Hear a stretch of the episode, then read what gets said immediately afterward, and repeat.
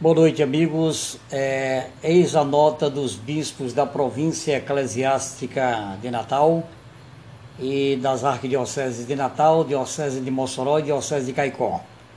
Diz o seguinte: Nós, bispos da província eclesiástica de Natal, arquidiocese de Natal, diocese de Mossoró e diocese de Caicó, reunidos remotamente nesta segunda-feira, dia 25 de maio de 2020, em espírito de comunhão fraterna e eclesial, atentos à realidade e à dureza dos fatos e dos números no que se refere à pandemia do coronavírus, sensíveis ao apelo do povo fiel católico e movidos pelo dever de zelar e promover a vida humana, exortamos mais uma vez ao povo potiguar para que permaneça empenhado no cumprimento da recomendação de isolamento social diz ainda a nota é, da província eclesiástica do Estado do Rio Grande do Norte.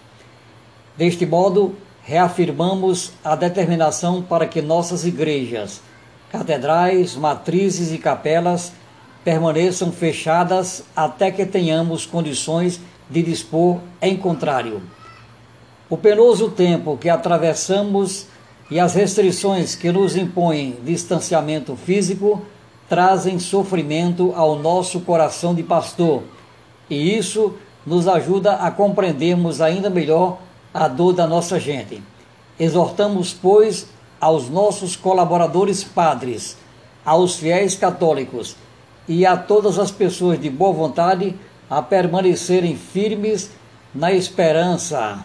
Rogamos a Nossa Senhora da apresentação, Santa Luzia, padroeira desta nossa igreja particular, para que intercedam por nós nesse momento de maior dificuldade junto a Jesus, nosso Senhor e Salvador.